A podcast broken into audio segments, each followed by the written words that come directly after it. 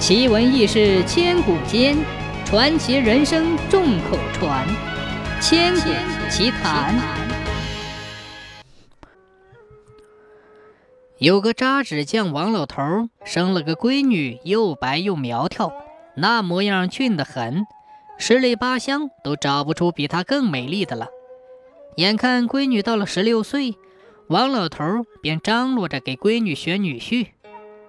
王老头选女婿挑得很，要有福相，最好是个白面书生。这可忙坏了媒婆子们，说了东村的不中，又说西村的，西村的不行，再说南村的，一大片儿都说遍了。王老头就是没有挑中一个合适的。媒婆刘大嫂说：“王老头，世上的事儿哪有十全十美的？就是你扎纸也有扎差错的时候。”何况人呢？这一下子可提醒了王老头，他就动手扎了一个他最满意的纸人这个纸人扎得活灵活现。王老头把纸人往门口一摆，自己坐在旁边。有媒婆来说媒，他先问：“嘿，你那个后生比得上这个纸人吗？比不上就别说了。”媒婆都摇摇头说。嗨，咱庄稼人的孩子哪有这样白、这样风流嘛？一天天过去了，一年年过去了，慢慢的来说媒的人都没有了。王老头看着闺女二十岁了还没有个婆家，心里着急了。闺女心里也急，她只想找个又周正又老实的人就行。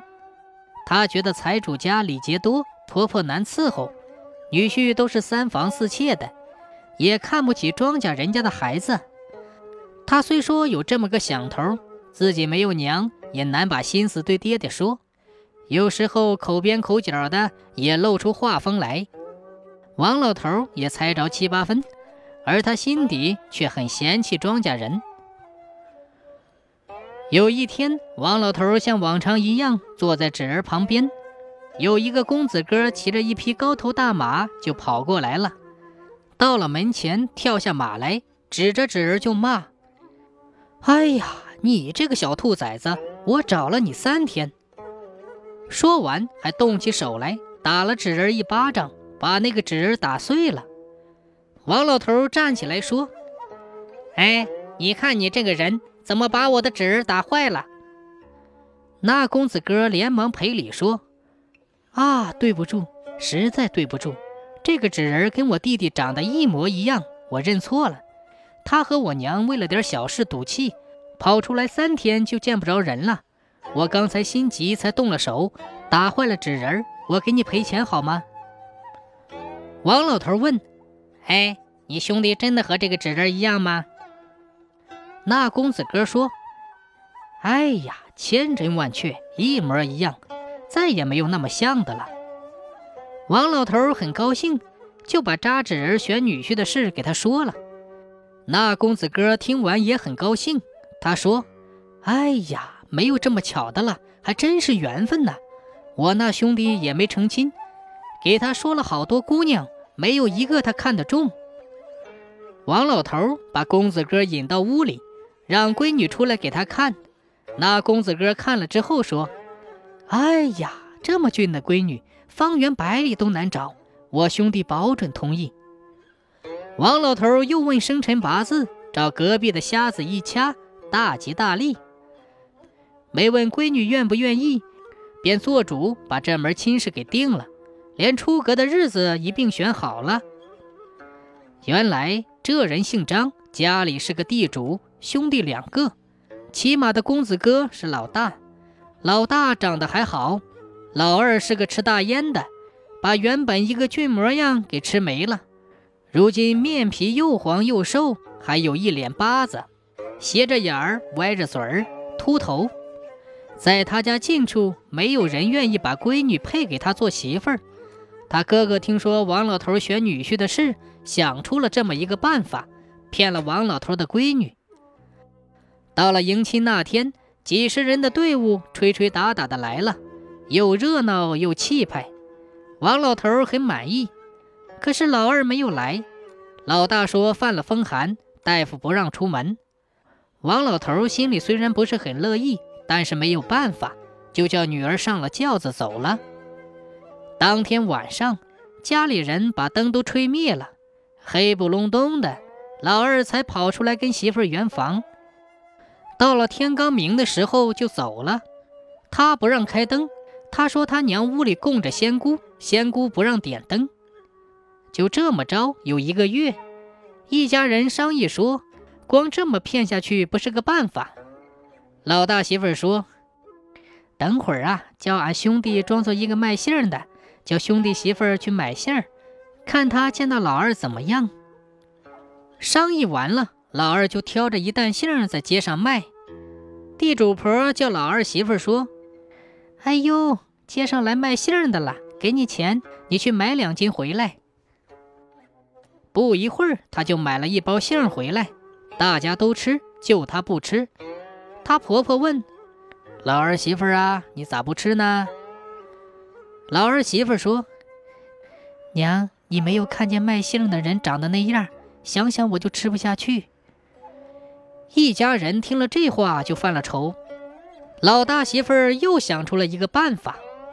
到了半夜，等老二媳妇儿到屋里去了，老大媳妇儿披头散发，身上披红挂绿的系着绳布，拿了个铜盆儿，骑在南屋的屋顶上。